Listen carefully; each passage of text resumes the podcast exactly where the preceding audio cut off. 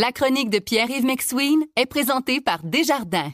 Quels que soient vos objectifs, nos conseillers sont là pour vous accompagner tout au long de votre parcours financier.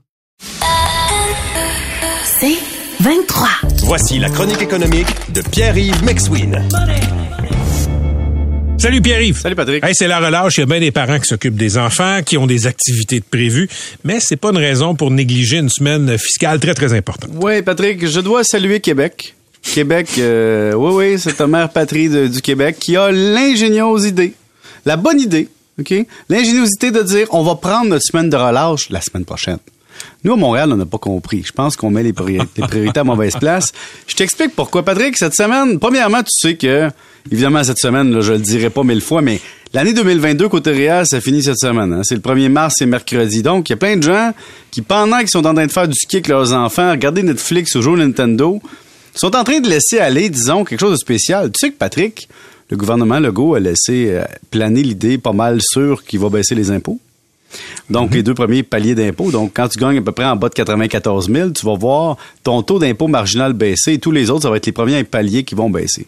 Le point, c'est que, sachant cette chose, tu devrais te dire, ben d'abord, si le taux d'impôt marginal baisse pour certaines personnes, ça veut dire que la déduction REER 2022 de ces personnes-là est plus payante que 2023 parce que tu déduis plus.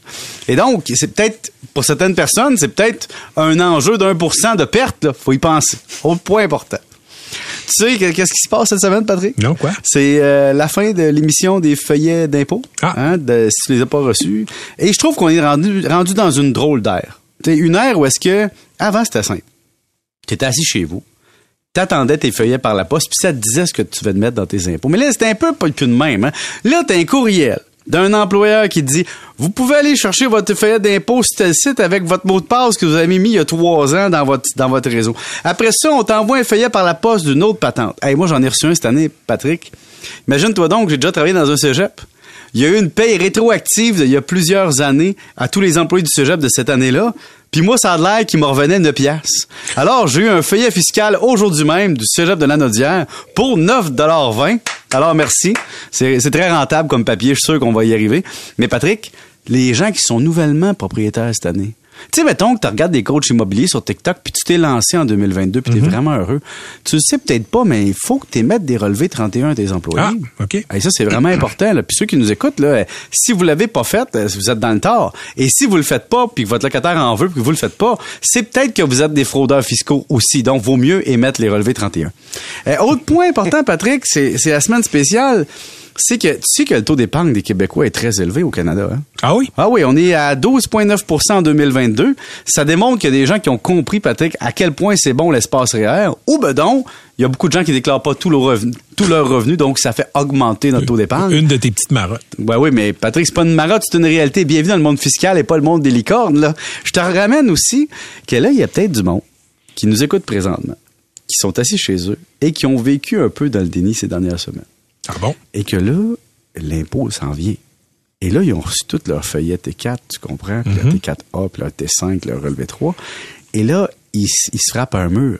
Il leur reste deux mois pour produire leur déclaration de revenus. Et un, un, un, ça veut dire quoi? Ça veut dire que si t'as pas payé ton impôt, faut que tu le payes.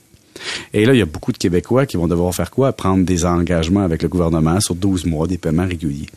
Et ce qu'on a oublié cette année, qui est arrivé très subtilement, mais qui nous est ramené cette semaine pendant notre semaine de relâche, Patrick, c'est que le taux d'intérêt du gouvernement sur les impôts impayés en date prévue, c'est plus 5% comme l'année passée. C'est rendu 9. Vous écoutez la chronique économique avec Pierre-Yves McSween. Et donc, tes- oui, tes placements garantis augmentent en taux d'intérêt. Oui, ton hypothèque augmente en taux d'intérêt, mais tes dettes fiscales aussi coûtent plus cher parce que le gouvernement... Attends, attends. Le taux d'intérêt, euh, si on doit de l'argent au fisc, c'est passé de 5 à 9. Ouais, au, au Revenu Québec, écoute, ça augmente en fonction du taux directeur, tu comprends? Wow. Le gouvernement emprunte lui aussi, hein, il fait pas de cadeaux. Ça, ça, c'est sans inclure les pénalités, si je ne m'abuse. Ah, t'as tout à fait raison. Puis là, je te parle juste du Québec, là. OK? Et, ben, là, imagine-toi là-dedans, là. Tu sais, puis je vais te donner un, pour ceux qui veulent euh, une solution facile. En fin de semaine, je suis allé à Québec. Je suis allé dans un chic bar euh, qu'on appelle communément un trou à gin, OK? Et Patrick, euh, dans- C'est quoi ça, toi, gin? un trou à gin, ben, t'en as plusieurs au Québec. Moi, j'appelle ça des trous à gin. C'est pas compliqué.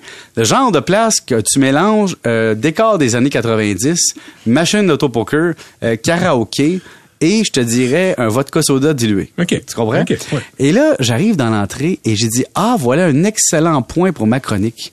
Il y avait un gars qui s'appelait, appelons-le Guy, OK? C'était pas le nom, mais il y avait une affiche. C'était écrit Guy fait des impôts, OK? Puis c'est pour combien il faisait des impôts? 25 piastres. 20 dollars. Alors, je voudrais rappeler à tous les Québécois qui n'ont pas encore l'intention de faire leurs impôts eux-mêmes, mais qui veulent faire affaire avec une personne professionnelle. Si la personne s'appelle Guy, Jean-Charles ou Luc, c'est pas vraiment le nom qui est important, mais que vous voyez une annonce avec une déclaration d'impôt américaine, des gens partant, en anglais, puis vous marque 20 pièces, c'est peut-être pas un service professionnel. Hein? C'est peut-être comme ton oncle Gérard qui fait ton électricité dans ton panneau puis que ça fait des flamèches. C'est un peu l'équivalent parce que 20 dollars en plus, probablement que ça sera pas déclaré. Je dois avouer que je pense pas. Et l'autre affaire, Patrick, on s'entend là. C'est l'année des nouvelles amours. Là, ça arrive. A des nouveaux amoureux en 2022 qui se sont qui se sont euh, Oui. en Il y a commun. Des couples qui naissent à chaque année. Ah oui, puis il y en a qui se défont à chaque mois.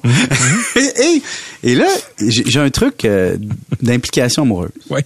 S'il y a des gens qui sont dans une nouvelle relation et qui arrivent à la, à la période fiscale, là, cette semaine avec les fêtes, tout ça, puis là, il y a une grande décision à prendre cette année, c'est est-ce qu'on va s'acheter quelque chose ensemble? Parce que si oui ou non, il faut planifier le, le CELIAP, hein, la, la cotisation à ce qui est déductible et non imposable au retrait, Patrick. Et donc, une bonne façon d'aborder l'engagement amoureux, c'est de demander à la personne qui a jamais eu de maison et vous non plus, hey, on parle-tu de notre planification de CELIAP?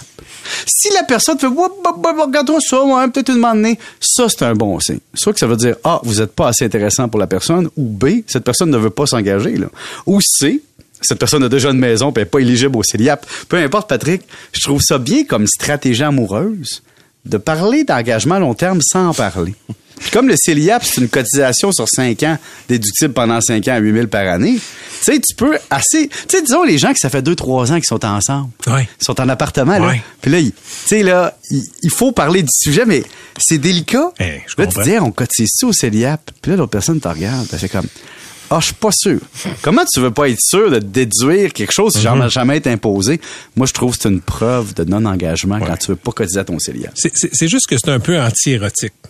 Patrick, ça, c'est de ton point de vue. De mon point de vue, quand tu es excité par une mesure fiscale, puis qu'en plus, la personne est en symbiose avec toi, Ouais. et que tu es d'accord, OK? Puis que la personne dit oui, on le fait, on met une cotisation de CELIAP, je pense qu'il y a des cas pour qui ça va être ce qu'on appelle en anglais un game changer. Ça va être comme une déclaration d'amour, euh, euh, une demande en mariage. OK, Loverboy. Merci Salut. beaucoup. Salut.